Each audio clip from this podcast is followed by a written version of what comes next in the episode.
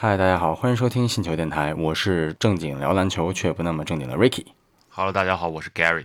Gary，Ricky，怎么样？你最关注的东部的比赛现在比较激烈啊。打到抢七了，呃，凯尔特人今天遗憾的是吧，输了第六场比赛。但打了一场好球，这是唯一一，场没这场球。确实打得很好。对，这场球我感觉终于有点那个 NBA 总决赛级别那个意思了啊。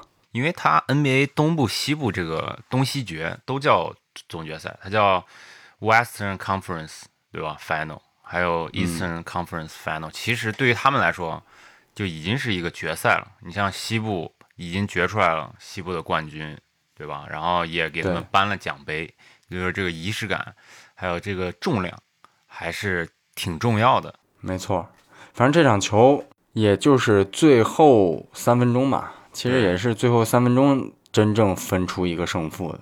对，前面都还是就是特别激烈啊，要不然说这场球确实打得非常精彩，每一个回合都感觉哎让人意犹未尽的感觉。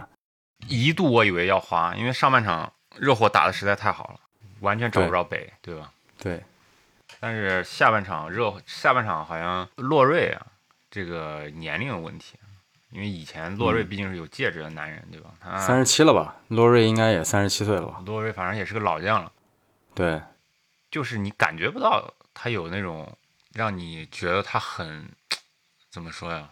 就是很有竞争力，他感觉他不是一个就是总冠军球员，他不是不是不不能叫总冠军球员，他不是一个就是主力球员应该有的这种状态，他只是一个轮换球员或者角色球员，他的发挥嗯，但今天洛瑞数据还可以，其实前两场数据是可以就几分儿啊、数据是可以，他毕竟经验在那儿嘛，毕竟是拿过总碰过总冠军的人，对不对？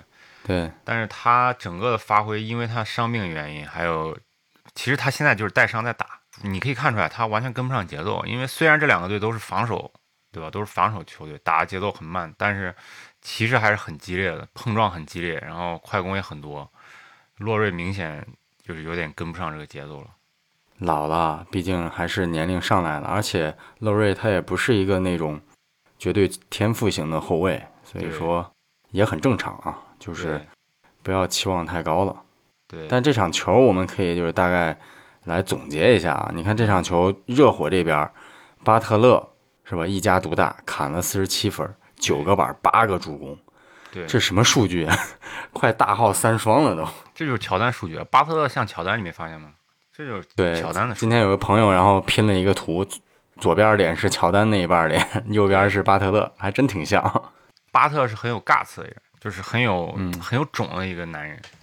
你像巴特勒之前打决赛，对吧？他们毕竟是摸过总冠军的人嘛。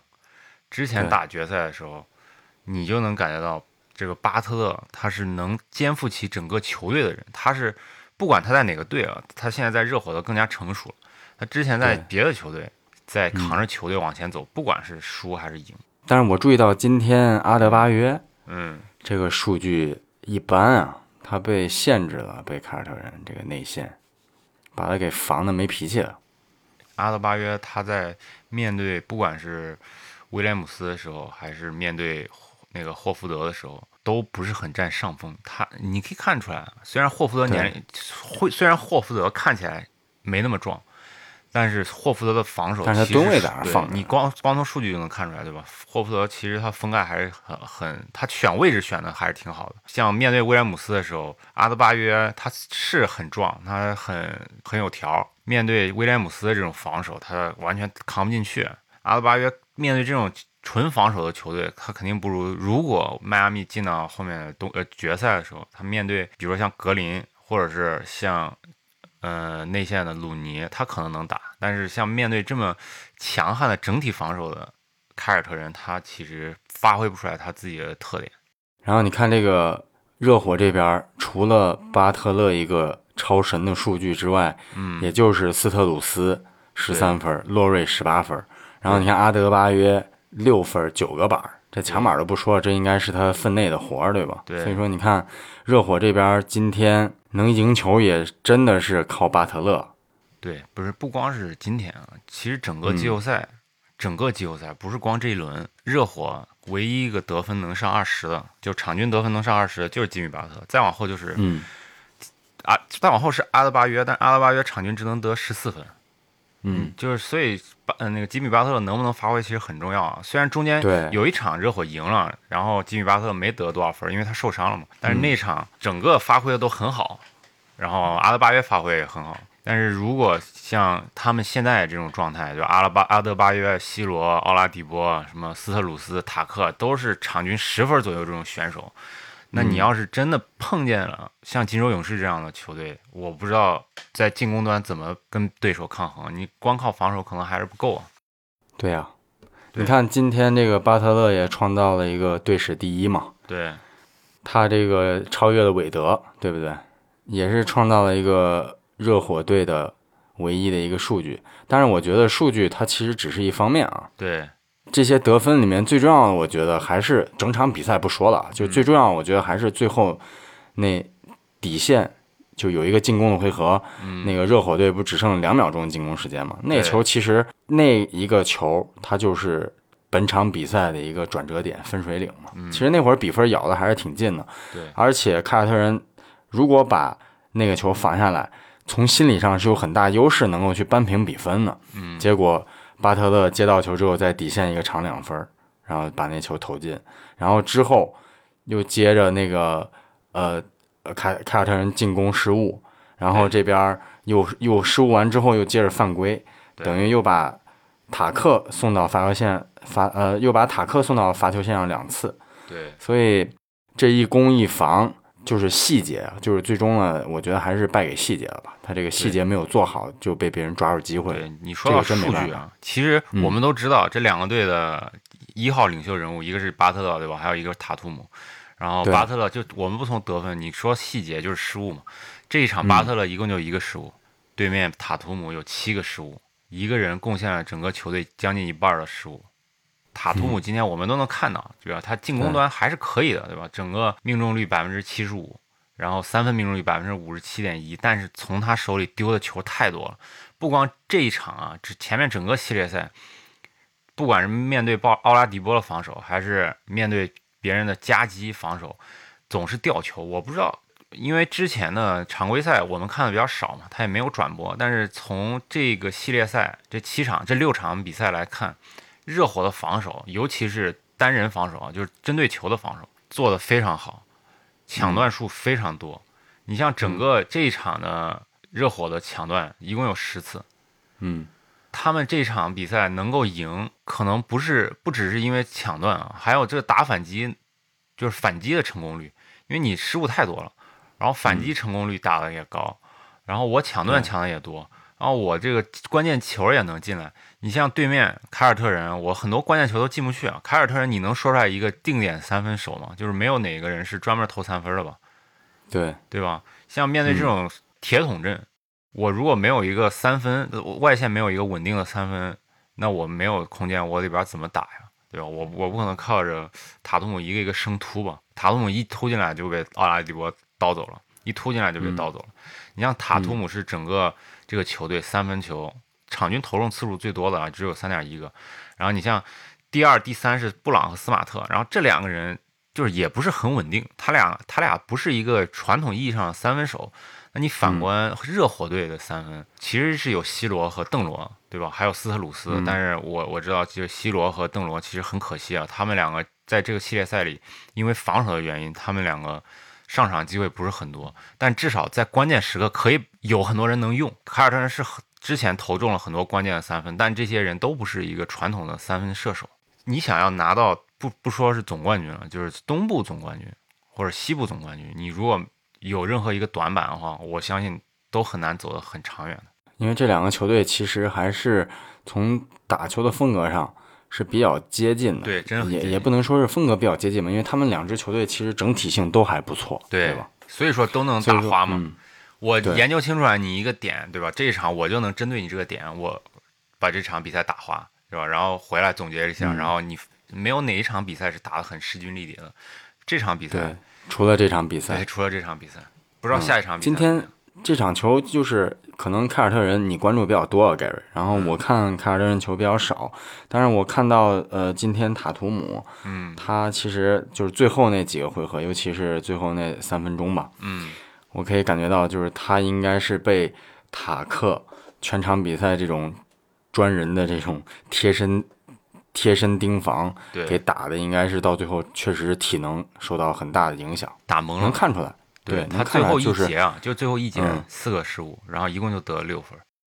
对，所以说这个最后三分钟，凯尔特人几乎没有人能站出来能够打破这个僵局，对，然后又接下呃，然后又紧接着这个失误和犯规，对，这场球就葬送，就除最了德里克后还是细节没做好。怀怀特嘛，除了怀特，那你一个这样的角色球员站出来了，这个不是一个能一直走下去的方法，对吧？你这场确实怀特打的还可以，所以这场比赛没花呀。那要怀特发嗯挥不好，这场比赛其实最后还是花了，还是个大比分。对，而且这场球输了，我认为其实还是输在年龄上嘛，因为从这嗯最后三分钟啊，有一些失误和犯规，其实真的是没必要。对，其中我印象比较深刻就是有一个球是塔克从中场就刚运过去，然后后面被那个怀特背后一个轻微的拉拽，你，拉拽就算了，你还在人裁判这眼皮子底下，那你说这能说明什么问题？我觉得这就是心态嘛，就着急了。对，所以还是能够反映出来，就是这个对于呃情绪的这个把控还需要历练。对，跟热火其实没法比啊。就是你说这个年龄，其实就是经验嘛，对吧？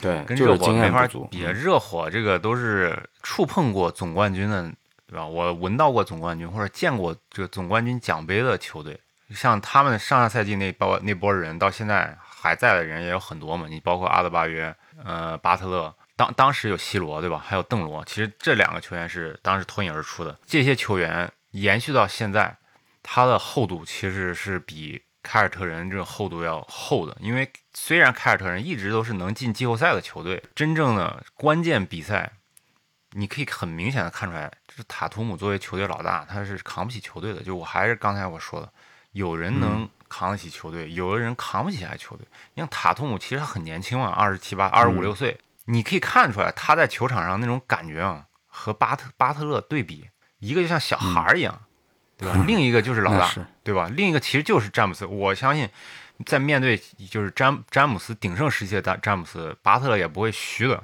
就你看塔图姆，就是他控制不住自己的情绪，然后呢，也控制不住自己的节奏。那你自己都控制不住，那你更没法儿去领导这个球队了。真正的这个球队的精神领袖可能是霍福德，对吧？因为霍福德是这个球队年龄最大的，然后他经历最丰富。但是就是体能不足了。对呀、但是你真正让一个球队能够领着球队走的，你不可能是一个老将嘛，就是不可能是一，个他只能在精神上面去对我只能在更衣室里我鼓舞一下大家，对吧？但是我在场上我没法通过一个一个这种还得是真真刀实枪的干呢，对吧？对。其实巴特勒也受伤了，他其嗯实也是带伤上阵，但是他就能一个球一个球干回来。那你按理说就是斯马特、布朗这些球员，我们不都是说凯尔特人三花嘛，三个探花，嗯然后霍福德、布朗还有塔图姆，那两个年轻的探花在关键球的时候，他有时候能打回来，但是通过的方式不像巴特勒这么硬。你看巴特勒都是、就是回来硬凿在里边打生，凿，对吧？对，布朗、塔图姆就是外线这样投一投，嗯。没有反映出来绿军的这种血性。那我们来简单回顾一下，就是前面的这五场球吧。嗯你看这个前面这五场球，其实从第一场开始，嗯，第一场、第二场，嗯包括第四场，这都是打花的比赛。对，尤其你看第二场，嗯，就是也就那样，对吧？他是后面让你看了，毕竟，对，尤其是第二场一百二十七比一百零二，嗯，就是这这比分就大的像是一场这个常规赛的这种像是季前赛，对季前赛这种大家玩一玩，国家队嗯参加耍一耍，对对对，就是输赢无所谓啊。嗯但是就是咱从这个比分啊，我今天算了一下，其实嗯可以看出来一些端倪啊。嗯从这个得分的平均数上来说，嗯这个凯尔特人场均能够在热火头上拿到一百零五点八分，嗯但是凯尔特人呢，他能把热火的场均得分控制在一百点三分。嗯，就你别小看这平均的这五点几的这个差别啊，它反映出来很多问题。对，呃，我认为这个平均值的差异可以体现出来防守能力和进攻能力啊。嗯，刚才你说的，无论是他们教练员或者队员在执行教练员这个战术安排布置的时候，针对于某一个点来去打，但是他还是能够反映出来一个整体的问题。对，热火的防守压力应该是要远远高于凯尔特人的防守压力。对，所以说从这个数据上可以分析出来，其实凯尔特人的防守能力在至少在这个系列赛要优于这个热火队。对，这是我的一些观点啊。这确实是他们防守能力很强啊。一个是年轻，对吧？还有一个是对，整体，就是我这个球队就是建立在防守整体防守上的一个球队。我教练几个赛季了，强调都是整体防守，这个很熟，已经形成了肌肉记忆。而且我这帮球员全都是年轻的人，敢抢敢干，敢拼敢冲。所以在很多这种二分之一球的时候，或者是在很多我觉得，如果是比如说年龄比较大一点的球员去做这个动作，就做这个防守动作的时候，可能会受伤。斯马特、布朗他们敢做，但实际情况是他们也受伤了，有有有一些崴脚，或者是有一些硬伤，然后返回了更衣室，但是最后还回来，就是因为年轻嘛，年轻肯定有他年轻的这个优势。对，对，但是最后热火还是通过他自己的韧性和他自己的深度、厚度，嗯至少把这个球带到了抢七。我觉得这个就这个肯定是要去肯定的啊。对，很励志，很感人啊。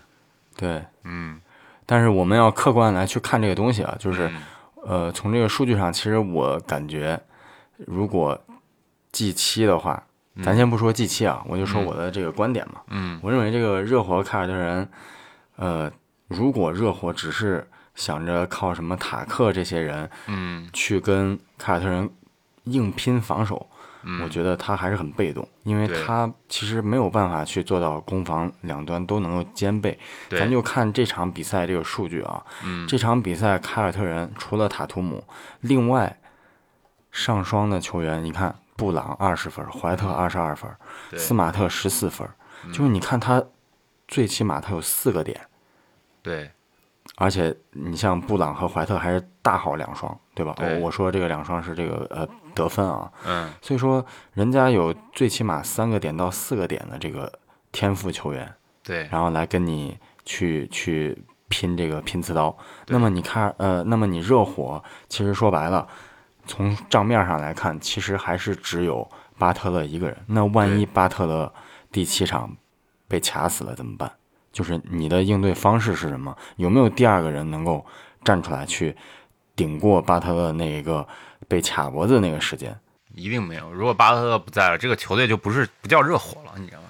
这个球队就这个球队就不是一个能进季后赛的球队，这个球队典型单核球队。拼天赋的话，嗯你热火肯定不如凯尔特人，对吧？对你看，光从这这几个探花、多点开花、防守做好，把你限制的，然后我这边谁都可以得分儿，那你真的不好打的呀。对所以就看 G 七 G 七吉米巴特勒这边怎么样了吧。反正我是认为，即使两队进入 G 七，凯尔特人胜面应该也更大一点。对，我也觉得凯尔特人胜胜面更大，因为这个赛季前面阿德巴约打的还可以，但是到季后赛他打的有点找不到自己找不到自己的状态，就是他平时在嗯呃在常规赛的时候，阿德巴约场均将将近二十分，但是在季后赛他现在只有刚过十四分嘛，这差了太太远了。你像那边两个二十分选手，对吧？这边如果阿德巴约能站出来的话，两个二十分选手也能抗衡一下，而且是一内一外。但是你像现在就只有一个巴特勒扛着走，真的太累了，太累了。哎，这个无论是热火队进总决赛也好，还是凯尔特人进总决赛也好，我觉得今年都会是特别难打。对，而且有一个问题啊，就是嗯，因为他是单核的球队，这其实就解释为什么老是有比赛打滑了。那单核球队其实就是变量很少嘛，就一个变量。对吧？我就一个变量，我我状态好就能赢，我状态不好就输。不像我我们就不说凯尔特人了啊，我们说，因为凯尔特人其实他也是有点单核，在进攻嗯端就靠塔图姆，塔图塔图姆总是三十分四十分，布朗嗯和斯马特他发挥也不是很稳定。我们就说金州勇士队，你金州勇士嗯队除了库里还有汤普森，除了汤普森还有格林，啊，这些球员他都能。在你其他球员发挥不是很好的时候，他来都能站出来。对站出来，而且现在还有普尔，所以维金斯，对，对啊，维金斯现在感觉已经睡醒了，所以如果面对东部的冠军，我我不知道是哪一个队，我希望是热火啊，因为我希望能给巴特一个总冠军啊，因为他毕竟年龄也比较大了，但是不一定。就这两个球队在面对金州勇士的时候不好打，真是，而且场面可能会比较一边一边倒。对，等我们下一期更新的时候嗯，，G 七应该也已经打完了啊。对咱们今天就可以做一个大胆的预测啊。嗯反正从账面上和数据上来看的话，我是更加看好凯尔特人。但是嗯刚才 Gary 你说的这个对于热火这个期待，我也可以理解，因为，呃，相对会更难一点吧。我们从这个打花的这些比赛当中，其实可以看到他的这个整体性，它的稳定性是要呃低于这个凯尔特人队的。对，那么 G 七还是看吉米巴特勒，就看他怎么打，就看他能不能打出来。如果他打不出来，玩完就是对，凯尔特人 就就进，对吧？对，呃所以其实凯尔特人还是有很大的赢面的啊。对。那就看我们预测的准不准。希望这个 C 罗、邓肯、罗宾逊、斯特鲁斯能够再现当年的奇迹吧，对，能够多点开花给这些内线球员是吧？你其实阿德巴约没发挥好，就是因为这外线没有倒开空间嘛。你外线如果能发挥的很好，我阿德巴约防守才会扩大嘛。对我阿德巴约就有空间，我阿德巴约就能发挥我自己的这个特点，但现在真的很难，很难呀。这两个队能够代表今年东部的这个整体的风格啊，嗯就是拼刺刀，对，就是感觉到感觉到就是没有什么啊，你放一场或怎么样，就是真刀实枪的在那儿干，对这个非常精彩啊！对也希望 G 七吧能够、嗯不要就是跟前面这这两三场这个打花的比赛一样，对吧？对，也让我们这些年轻的球迷欣赏一下古典篮球的美。对对对身体篮球不是光投三分，我们就是靠防守。对。那听众朋友们，不知道对于我和 Gary 对 G 七的这个预测有有没有自己的一些想法和看法？也欢迎大家在评论区跟我们留言，一起交流和互动。如果你喜欢我们的节目，也欢迎把星球电台推荐给你周围热爱篮球的朋友们。本期的节目我们就聊到这里，我们下期不见不散再见。，Goodbye。